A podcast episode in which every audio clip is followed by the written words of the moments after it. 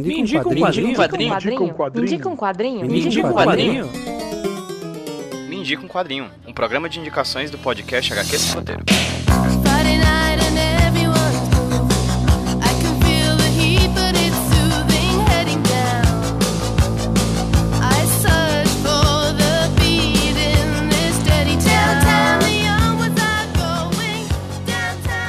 Aí, meu povo, tudo beleza? Aqui quem tá falando com vocês é o Pedro, host do HQ Esse Roteiro, trazendo pra vocês mais um Me Quadrinho, o podcast indicações aqui do HQ Esse Roteiro Podcast. Se você ver aí na agenda direitinho, na semana passada a gente teve um Me Quadrinho, e essa semana deveria ter um HQ Sem Roteiro, ou seja, uma entrevista, um bate-papo mais longo com alguém que pesquisa, divulga ou faz histórias em quadrinhos. No entanto, quando a agenda aperta, quando o trabalho aperta no calo, eu aproveito para adiantar alguns programas do Me Quadrinho que já estão prontos, e esse é um deles. Então eu vou adiantar pra vocês hoje aqui nessa semana a da queridíssima Mari, a Mariana, lá do site Modo Meu e do podcast 513. Ambas produções aqui diretamente do Ceará, que falam sobre cultura pop de um jeitinho bem nosso, modo meu, né? Bem nosso, enfim. Um jeitinho bem legal, um, um site interessantíssimo, um podcast também interessantíssimo que eu recomendo que vocês ouçam e, e leiam e vejam, né? E os links vão estar linkados aí no post, na parte de links interessantes nesse podcast aqui, que você acabou de abaixar no seu agregador de podcast ou lá no site do hqsemroteiro.iradex.net, que é o site que esse programa também está publicado. Existem mil possibilidades de você ouvir o HQ Sem Roteiro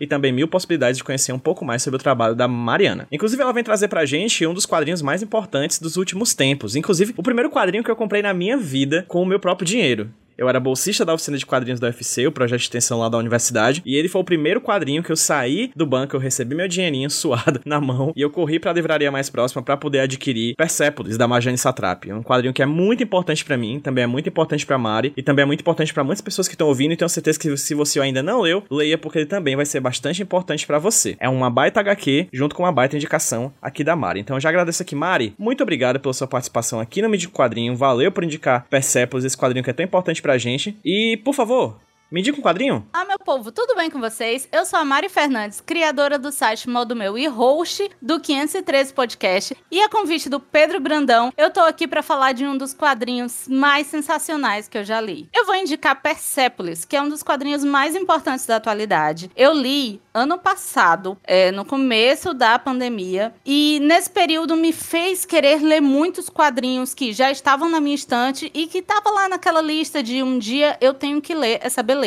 Pois é, consegui li Persepolis. Ele é uma graphic novel autobiográfica que vai da infância até a vida adulta da autora Marjane Satrapi. Teve a primeira publicação nos anos 2000, com dois volumes, e em alguns países saíram com quatro volumes, mas aqui no Brasil chegou em 2007 pela Companhia das Letras em um único volume, muito mais fácil pra gente. A edição que eu tenho em mãos é a 28ª reimpressão, foi impresso em 2020, ou seja, dá pra perceber que ele é bem vendido. Como eu já comentei antes, a graphic novel francesa é uma autobiografia da Marjane, que viveu sua infância no Irã e com menos de 10 anos presenciou a Revolução Islâmica, com a derrubada do Shah e a instauração da República, que depois se entendeu como um Estado teocrático. Ou seja, onde a política e a religião eram vistas como a mesma coisa. A Marge cresce numa família progressista que apoia a liberdade de pensamento e o questionamento, mas fora de casa as coisas vão mudando, como a separação de meninos e meninas no colégio, o uso obrigatório de véu e o ensino obrigatório da religião. Quando ela completa 15 anos, a família manda ela sozinha para a Áustria, para se exilar e poder ter uma educação longe da censura educacional que se instalava no Irã. Na Europa, ela fica cara a cara com a diferença de cultura, a xenofobia e imposições contrárias do que ela tinha aprendido na infância. Imagina uma adolescente se descobrindo e passando por poucas e boas, bem longe da família.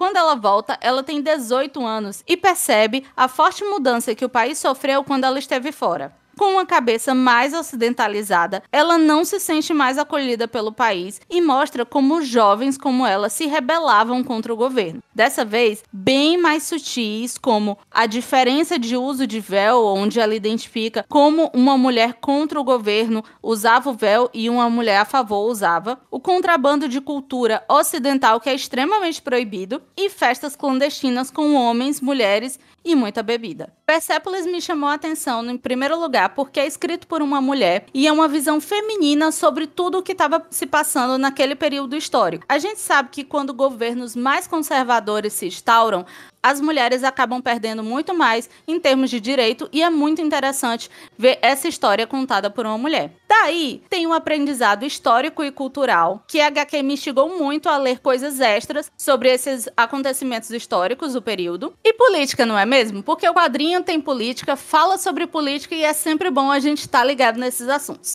Você consegue adquirir o Persepolis muito fácil em qualquer grande livraria, tá lá disponível. Ele é impresso pela Companhia das Letras, que tá sempre fazendo reimpressão, então é super tranquilo de encontrar. Mas vamos lá para o meu jabá. Como eu disse antes, eu sou a Mari Fernandes. Tenho um site chamado modomeu.com, um podcast chamado 503 Podcast e ambos falam sobre entretenimento. Filmes, séries, quadrinhos de todos os gêneros, com uma pegada de sempre indicar e gerar uma conversa gostosa sobre aquilo ali que a gente está falando. Você pode encontrar a gente nas redes sociais pelo arroba modomeu, em qualquer rede social. E o meu pessoal é Mari com Y De Navio Fernandes, que lá eu também falo das coisas que eu tô lendo. Eu agradeço demais esse convite ao Pedro Brandão. Achei super gostoso de falar desse quadrinho. E sério, vai pelo menos pesquisar um pouquinho sobre ele que vale muito a pena. Valeu, galera. Até mais.